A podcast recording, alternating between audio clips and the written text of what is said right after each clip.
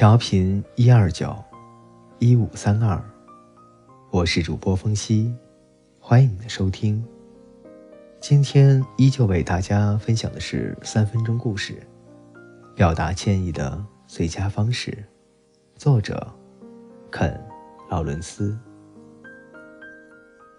我年轻的时候曾在西雅图的联合航空公司工作，有一件事令我难忘至今。那天早晨，我迟到了。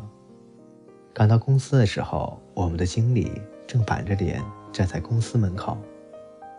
我连忙对经理说：“真是对不起，我睡过头了。”经理点点头，没有说什么。我觉得他一定是在生我的气，就再次解释说：“昨天晚上我家里来了客人，我陪他聊了很久的天，睡得有些晚了。”经理还是只点点头，看得出，经理非常生气了。这正是我最担忧的情形。于是我再次对他解释说：“其实我原本不会迟到的，不知道为什么，今天地铁站的人特别的多，我一直等到第三辆才挤上去。”我正滔滔不绝地说着，经理却看了看手表，打断了我的话说。本来你只是迟到了三分钟，但是现在你已经迟到了六分钟。在你迟到三分钟的时候，我心里想的是，世界上谁都会遇上意外，所以我没有打算扣你的钱。但是现在，你已经迟到了六分钟，我必须扣你五美元。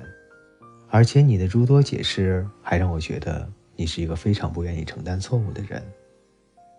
不，经理。我只是想让你明白，我不是故意迟到的。